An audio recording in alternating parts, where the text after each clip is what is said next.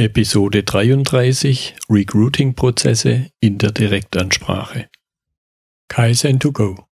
Herzlich willkommen zu dem Podcast für Lean-Interessierte, die in ihren Organisationen die kontinuierliche Verbesserung der Geschäftsprozesse und Abläufe anstreben, um Nutzen zu steigern, Ressourcenverbrauch zu reduzieren und damit Freiräume für echte Wertschöpfung zu schaffen.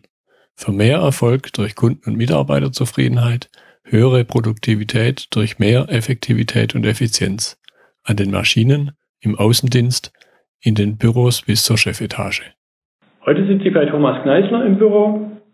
Thomas Kneisler ist der Inhaber der Horizont Personalberatung und es geht heute um Recruiting-Prozesse in der Direktansprache. Jetzt Thomas, ich möchte am besten einfach gleich das Wort wieder am Anfang geben, dass du dich selber ganz kurz vorstellst. Ja, vielen Dank.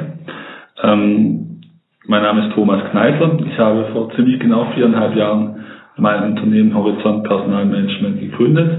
Wir haben unseren Standort in Stuttgart-Feuerbach und ähm, gegründet habe ich mein Unternehmen unter anderem deswegen, weil mir teilweise Verbindlichkeit und Anstand im Berufsleben gefehlt hat. Ja, jetzt hatte ich ja schon, schon mal ein, eine Podcast-Episode gemacht zum Thema Recruiting-Prozesse. Heute geht es speziell um die Direktansprache. Was unterscheidet denn die Direktansprache von dem normalen Recruiting, sowohl was die beauftragenden Unternehmen angeht, was die Kandidaten angeht und natürlich auch was euch als Recruiter angeht?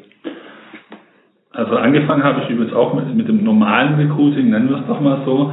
Das heißt, Anzeige schalten und hoffen, dass sich möglichst viele beziehungsweise möglichst äh, die guten Bewerber, die, die passenden Bewerber bewerben. Es ist, hat sich aber für mich im Jahr 2013 ein bisschen der Arbeitsmarkt hat sich ein bisschen gedreht. Ähm, es sind äh, einige Stellen und Positionen, äh, die die Firmen zu besetzen haben, die einfach auf diesem Weg nicht mehr zu besetzen sind. Das heißt, manches Know-how, da bewerben sich die Menschen einfach nicht mehr auf die Stellenanzeigen, sondern die müssen auf einem anderen Weg angesprochen werden.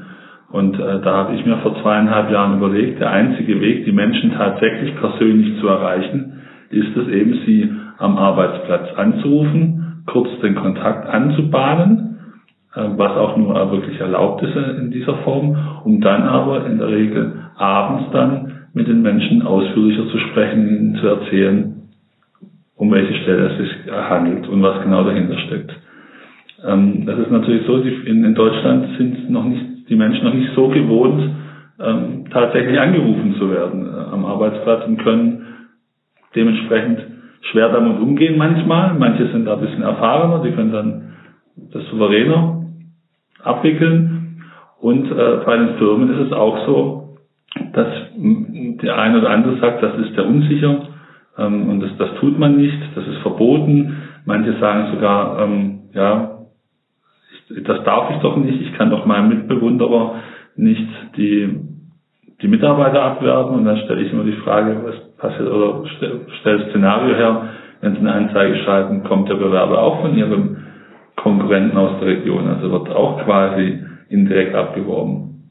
Und ähm, da gibt es schon noch viele Unsicherheiten, vor allen Dingen, weil im Personalwesen und im Recruiting im Speziellen viele Halbwahrheiten in der Öffentlichkeit rumschwirren und die Leute sich da einfach nicht sicher sind. Mhm. Jetzt hast du schon ein paar Punkte erwähnt, so die Vorbehalte. Was gibt's für gibt's Vorbehalte auf Seiten der, nennen wir es mal Bewerber, der potenziellen Bewerber?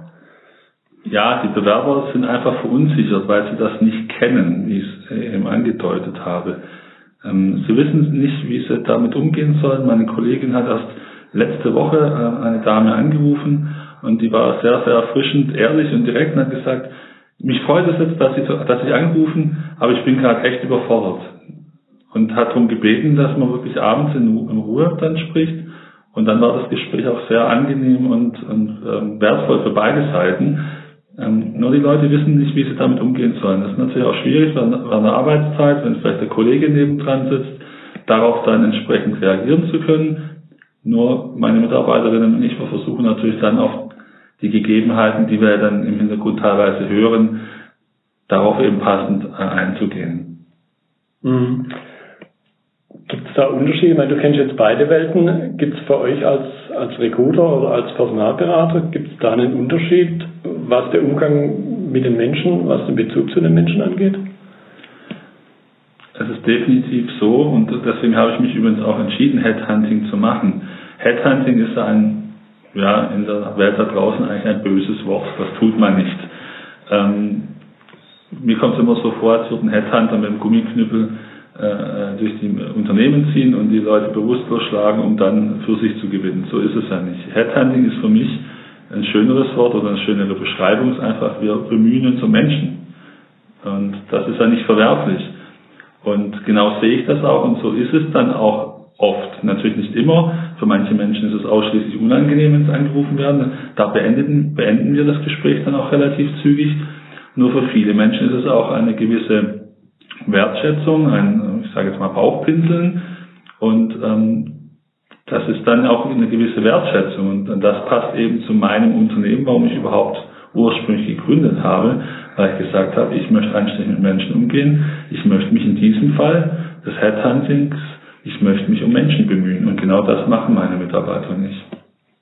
Mhm.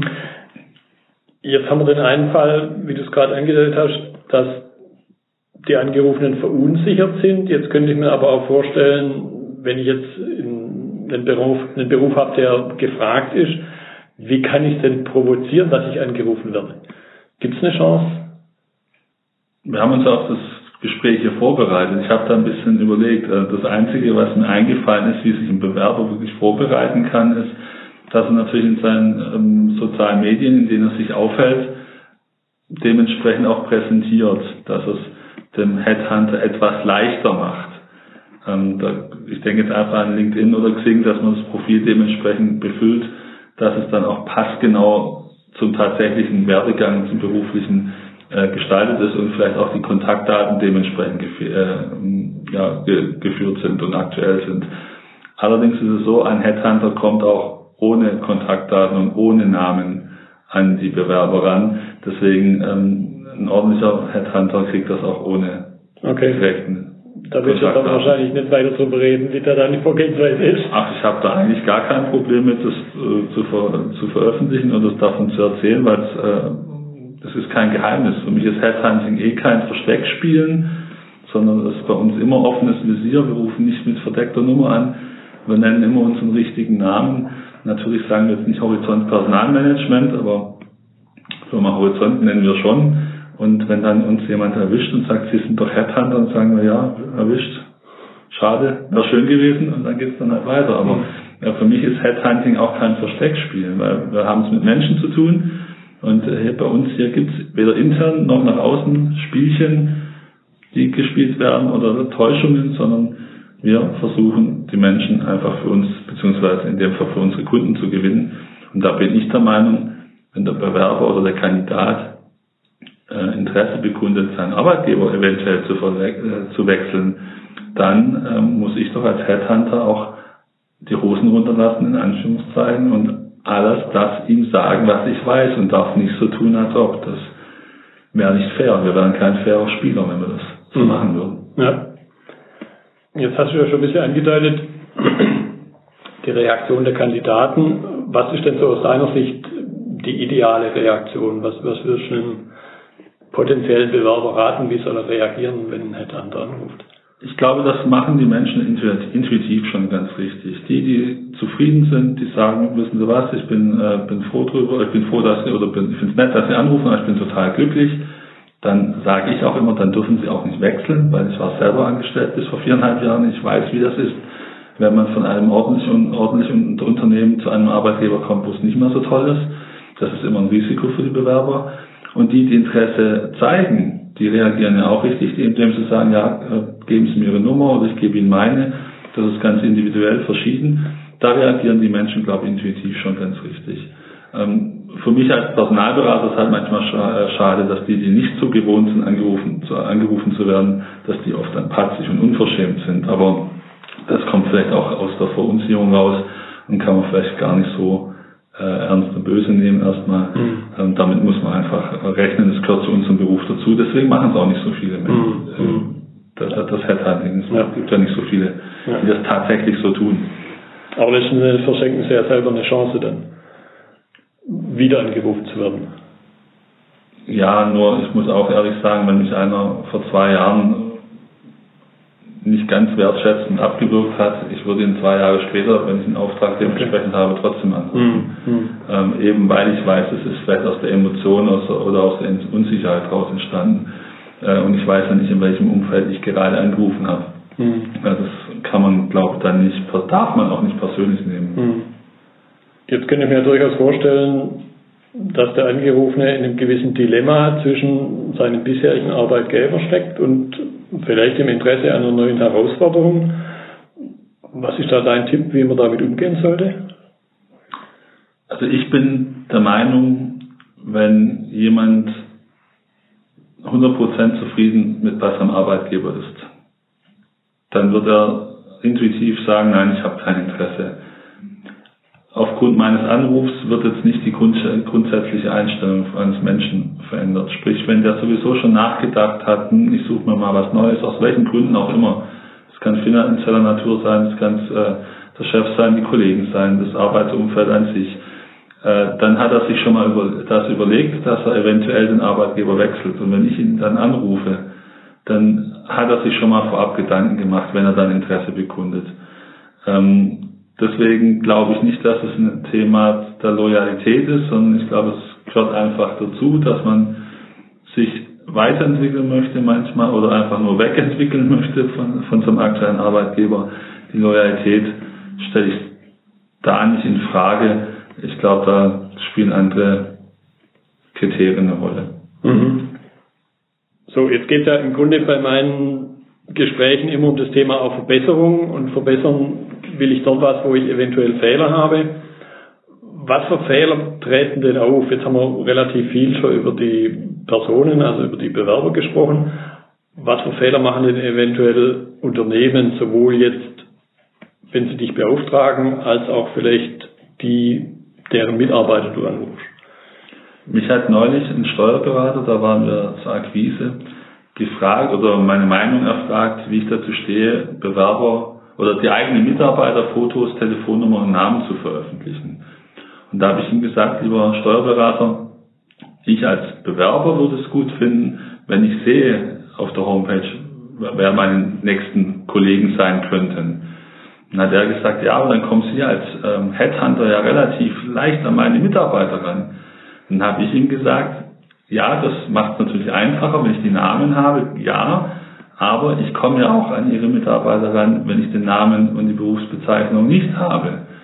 Das ist das, was ich eben schon erwähnt habe mit guter Personalberater bzw. Headhunter kommt auch ohne Namen an die Menschen ran, die er gerne kennen möchte, kennenlernen möchte. Und deswegen habe ich ihm empfohlen, schalten Sie auf Ihrer Homepage die Fotos mit Namen und vielleicht sogar die eine oder andere interne Geschichte auf Ihrer Homepage frei weil die potenziellen Bewerber, die sich direkt bei Ihnen bewerben wollen, die interessiert das, die wollen wissen, was bei Ihnen passiert und das macht sie attraktiv für die potenziellen Mitarbeiter, die sich direkt bei Ihnen bewerben wollen. Und da muss man natürlich dann abwägen zwischen Pro und Contra. Ich bin aber der Meinung, die Menschen wollen heutzutage keine Models auf der Homepage sehen, sondern die Menschen, die da tatsächlich arbeiten und die eine oder andere Anekdote. Mhm. Da waren schon ein paar Tipps dabei.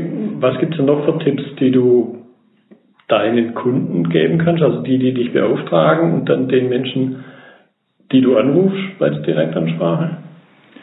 Also den Firmen, das hat jetzt vielleicht nicht nur was mit Direktansprache zu tun, sondern Firmen ist es einfach so, es ist immer noch sehr, sehr oft der Fall, dass die Firmen nicht wertschätzend mit den Bewerbern umgehen, die dann bei ihnen zum Gespräch sitzen. Das beginnt schon im Bewerbungsprozess, dass die Rückmeldung teilweise viel zu lange dauert. Wir reden dann nicht von Tagen, sondern teilweise Wochen und Monaten. Und das können sich einfach die meisten Arbeitgeber nicht mehr erlauben.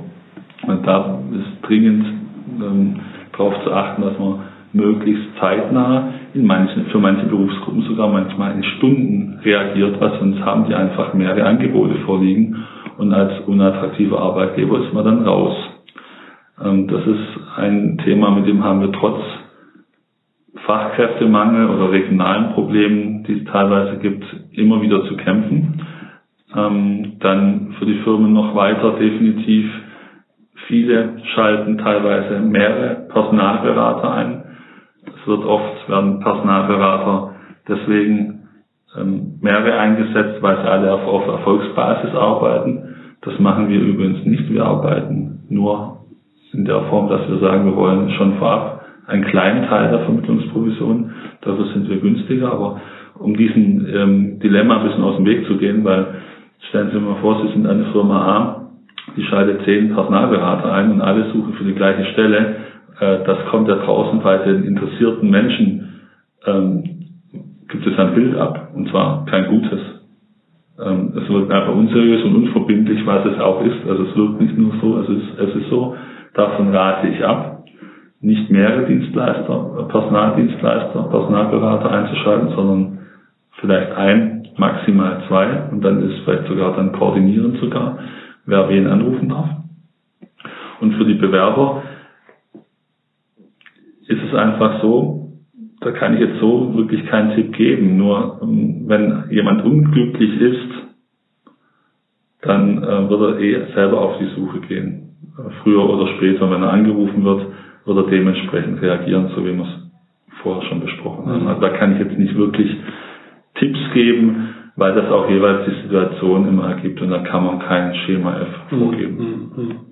Gut, ich bin bei dem Aspekt Durchlaufzeit, das ist mein Fachbegriff, sofort aufmerksam geworden. Durchlaufzeit gegenüber der reinen Bearbeitungszeit. Was denkst du, was die Ursache ist, warum Unternehmen manchmal so langsam reagieren? Das Schöne ist, ich habe im im Arbeitsmarkt oder in meiner Karriere schon sehr viel erlebt. ich habe unter anderem schon zwei Jahre in der Personalabteilung gearbeitet, sprich ich weiß, wie das organisiert ist. Und ich habe in einem Unternehmen, einem produzierenden Unternehmen gearbeitet, das insgesamt 1000 Mitarbeiter in Deutschland hatte. Und wir waren im Prinzip nur drei Sachbearbeiter und zwei Personalleiter, wenn man so will, für 1000 Mitarbeiter. Sprich, das Zeitproblem ist in der Personalabteilung und bei Personalentscheidern, und das ist egal, ob es ein Vorstand, ein Personalleiter, ein Geschäftsführer und Inhaber äh, ist, die haben alle ein, ein Zeitproblem. Und daher fallen die Bewerbungen teilweise unter den Tisch. Selbst wenn es große Firmen sind, die ein tolles technisches, sage ich jetzt mal, Bewerbermanagement haben und auch da Prozesse aufgesetzt haben, die Wertschätzung in der Form, dass zeitnah reagiert wird, findet einfach nicht statt. Und das ist natürlich schon ein Armutszeugnis, wenn mhm. man bedenkt, wie viel Geld ins Recruiting reingesteckt wird teilweise und was für ein Riesenaufwand dahinter steckt, überhaupt Kandidaten zu finden. Und dann, wenn sich einer bewirbt, nicht zu reagieren oder spät zu reagieren. Und dann ist es einfach so, es ist in vielen Berufsgruppen Bewerbung geworden. Mhm. Das heißt, die Bewerber entscheiden dann, ob sie dann beim Arbeitgeber unterschreiben oder nicht. Und nicht nur die Firmen, wie es vor einigen Jahren vielleicht mhm. der Fall war. Mhm. Ja, das hat dann viel mit einem meiner Lieblingsthemen zu tun, irgendwo Ressourceneffizienz. Das heißt, die Mitarbeiter in der Personalabteilung sind wahrscheinlich ständig beschäftigt. Es ist nicht so, dass die Däumchen drehen. Aber aus Bewerbersicht, wenn es um die in Anführungszeichen wahre Mensch geht, sollte man eigentlich eher an die an die Flusseffizienz denken, nämlich möglichst schnell reagieren, wenn jemand, wenn jemand Interesse zeigt oder wenn ihr dann jemand vermittelt habt, dann eben auch da, oder wenn ihr jemand angeboten habt, vermittelt habt, jemand vielleicht noch nicht, aber dann eben auch da möglichst schnell zu reagieren. Also ich kann erzählen, wie wir das zum Beispiel intern machen. Wir haben ja auch den, den Prozess. Und zwar ich, mache ich wenig Ansagen hier bei uns in der Firma, aber eine ist definitiv, möglichst den persönlichsten Kontakt. Sprich, wenn sich mal einer von alleine bewirbt, dann ist der erste Weg, dass wir telefonisch reagieren und ihn anrufen. Ich sage immer zu meinen Mitarbeitern, ein bisschen eingrooven mit dem Bewerber, ja? Äh, schon mal ein bisschen eine, eine Beziehung aufbauen. Mhm. Natürlich dann ein, wenn wir ihn einladen zu einem Gespräch, das per E-Mail bestätigen, ja. Aber der erste Kontakt möglichst persönlich. Wenn wir ähm, jemanden dann einladen, dann natürlich möglichst auch den persönlichsten Kontakt und das ist das Live-Gespräch von Angesicht zu Angesicht. Wenn der natürlich aus Flensburg kommt im ersten Kontakt, ja, dann machen wir auch ein Telefoninterview. Aber möglichst den persönlichen Kontakt. Und wenn der Mensch mit uns dann spricht, in einem Vier-Augen-Gespräch oder in einem Telefoninterview, dann auch Zeit nehmen für die Menschen. Und dann ist so ein Vorstandsgespräch kein Verhör, ja, was oft Personaler leider tun oder auch Personalentscheider, sondern es ist ein sich gegenseitig kennenlernen, zu erzählen, was habe ich zu bieten, was habe ich aber auch für Erwartungen, und zwar von beiden Seiten, von der Bewerberseite und von den Unternehmen. Und wenn es da ganz viele Überschneidungspunkte gibt, dann gibt es einen Arbeitsvertrag und dann ist die Wahrscheinlichkeit, dass es auch eine erfolgreiche Zusammenarbeit wird, ist gegeben. Aber nur dann, wenn die Leute, die, die merken das, die Menschen merken das, wenn sie ehrlich wertgeschätzt werden. Und das, das, ist, sind ja leider oft Phrasen, bei uns steht der Mensch im Mittelpunkt, steht auf jeder zehnten äh, Homepage. Nur die Frage ist, wie wird es tatsächlich gelebt? Und das Schöne ist, in so einem Bewerbungsprozess lässt sich das ganz schnell messen. Da gibt es einen Maßstab. Weil wenn ich meinen Bewerbern suggeriere, ich melde mich spätestens nach fünf Arbeitstagen, ich tue es halt erst am siebten, dann habe ich halt einen Spruch geklopft und mehr nicht. Wenn es aber tatsächlich eingehalten wird, dann wissen das die Kandidaten zu schätzen und registrieren das auch. Nur das ist mit Arbeit verbunden, das ist mit Verbindlichkeit verbunden und das ist mit tatsächlicher Wertschätzung verbunden, die gelebt werden muss. Und da reichen Sprüche dann halt nicht mehr aus. Mhm. Ja, jetzt hast du schon ein bisschen was angedeutet, was meine nächste Frage schon fast vorweggenommen hat. Was zeichnet euch Hosan Personal in der Direktansprache aus? Was macht ihr anders wie andere? Warum werdet ihr beauftragt? Wie es andere machen, kann ich gar nicht so sagen. Ich weiß, dass viele Personalberater sagen, sie machen Headhunting. Und das Einzige, was sie tun, ist die Leute auf Xing anschreiben. Ähm, das ist definitiv schon mal das Erste, was wir anders machen. Wir haben Xing natürlich auch, weil einfach aus dem Grund, weil da der Name der Firma und des Bewerbers steht. Das macht einen, einen leichter im ersten Schritt. Ähm, was wir anders machen, ist, sind, sind, das sind eigentlich Kleinigkeiten, das Wie wir was anders machen. Ähm, immer offenes Visier. Ich durfte bei meinen alten Arbeitgebern niemals den Kunden sagen. Das war bis zuletzt verboten weil der Bewerber könnte ja direkt die Firma angehen. Und da habe ich immer gesagt, wenn uns doch jemand hintergehen möchte, salopp formuliert bescheißen möchte, wenn er genug Fantasie und Energie aufbringt, kann er das immer tun und wird es auch immer tun. Nur wir sind doch hier im Personalwesen. Wir gehen doch erstmal davon aus, dass jeder Mensch äh, in Ordnung ist und gehen doch nicht ständig alle unter Generalverdacht und dass sie Verbrecher sind. So, und, und ich glaube, das ist das, die Hauptsache, wie wir denken, meine Mitarbeiterinnen und ich. Bei uns sind die Menschen willkommen. Kleines Beispiel, wenn bei uns jemand zur Tür reinkommt, dann stehen wir alle auf und geben die Hand. Wir nicken nicht freundlich und bleiben sitzen und sagen Guten Tag, sondern stehen auf und geben die Hand. Ich bringe mal das Beispiel, wenn, wenn Sie zu Hause jemand empfangen würden, dann bleiben Sie auch nicht im Sofa liegen und nicken mit dem Kopf und sagen Guten Tag, sondern stehen auf. Und genauso machen wir das auch beim Headhunting am Telefonapparat. Die Leute merken meistens, die sind nett, die sind in Ordnung. Die erzählen mir das, was Tatsache ist und machen keine Versteckspiele mit uns. das merken die am Telefon. Äh, die letzten Monate haben immer wieder Bewerber gesagt, Herr Kneißler, Sie, haben, Sie waren so freundlich am Telefon, aber das war jetzt nicht der Grund, warum ich mich bewerbe, sondern der Grund, warum ich mich bewerbe, bei Ihnen bewerbe. Sie haben es sofort im ersten Kontakt abends gesagt, um welchen Kunden es sich handelt, wer der Ansprechpartner ist einfach verbindlich gewesen. Ich hätte mich sonst niemals beworben. Aber weil Sie das getan haben, Herr Knasler, da vertraue ich Ihnen und schicke Ihnen meine Bewerbungsunterlagen. Weil Headhunting ist eigentlich nichts anderes als in kurzer Zeit Vertrauen zu gewinnen und die Leute, Leute zu begeistern. Deswegen habe ich auch neuen Kunden gesagt, ich bin kein Personaler. Meine Mitarbeiter sind keine Personaler. Wir sind Vertriebler. Wir sind Vertriebler, was angeht, Kunden zu gewinnen, aber auch Menschen mit einem gewissen Know-how, das unsere Kunden brauchen. Das heißt, wir, wir, wir sind Netzwerker, wir sind Kontakthersteller. Ich würde mich lächerlich machen, wenn ich mit, mich mit allen Berufen, die ich so rekrutiere, auf Augenhöhe unterhalten würde. Da würde ich mich lächerlich machen. Das ist auch nicht unsere Aufgabe. Unsere Aufgabe ist erstens, die Menschen überhaupt zu finden mit dem Know-how, um sie dann zu begeistern für unsere Kunden. Und das, kann, das Dilemma ist eigentlich aber auch schön, ich kann natürlich nur jemanden begeistern, wenn ich von meinem Kunden selber überzeugt bin. Deswegen habe ich vor einem Jahr beschlossen, ich suche, suche nur noch Kunden, die mich leiden können und die ich leiden kann. Mhm. Ja, und unterm Strich sind wir alle, alle zufrieden. Ihr sucht die, ihr findet die richtigen Menschen und äh, die finden dann ein zu sich passendes Unternehmen. Zum Abschluss noch eine Frage, weil im Grunde geht es ja immer auch um Verbesserung, Prozessverbesserung. Was macht ihr, um eure Prozesse weiterzuentwickeln? Ja, also das ist natürlich eine ganz spannende Frage für ein Startup, was wir nach viereinhalb Jahren auch noch sind. Ja, ich habe mit als One-Man-Show angefangen, da gab es keine Prozesse. Da habe ich halt mal gemacht, was eh meine persönliche Einstellung ist, dass bei uns im Beruf muss man einfach mal tun. Besonders spannend wurde es dann, als wir zum ersten Mal drei Mitarbeiter waren, weil dann hat natürlich nicht jeder immer alles mitbekommen. Und da haben wir definitiv Verbesserungsbedarf, dass wir da unsere internen Prozesse optimieren. Es lebt leider viel aus der Erinnerung.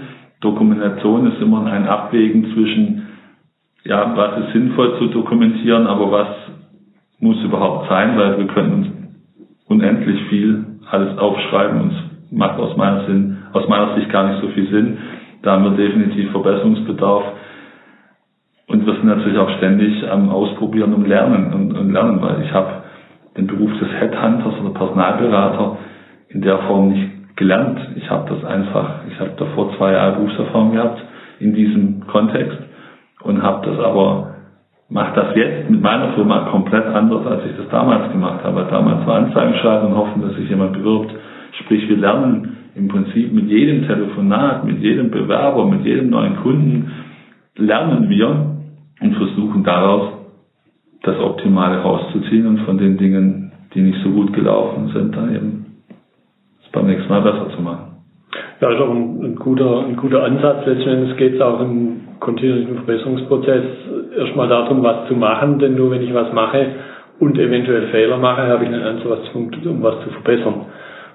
Wenn ich nichts mache, dann kommt A nichts dabei hinten raus und beim nichts machen kann ich auch nichts verbessern. Ich fand das jetzt ein guter Abschluss. Und ich danke dir für deine Zeit heute und bin mir ziemlich sicher, dass wir immer mal wieder noch das ein oder andere interessante Gespräch führen werden. Vielen Dank. Das war die heutige Episode im Gespräch mit Thomas Kneißler zum Thema Recruiting-Prozesse in der Direktansprache. Wenn Ihnen die Folge gefallen hat, freue ich mich über Ihre Bewertung bei iTunes. Ich bin Götz Müller und das war Kaizen2Go. Vielen Dank fürs Zuhören und Ihr Interesse. Ich wünsche Ihnen eine gute Zeit bis zur nächsten Episode. Und denken Sie immer daran, bei allem, was Sie tun oder lassen. Das Leben ist viel zu kurz, um es mit Verschwendung zu verbringen.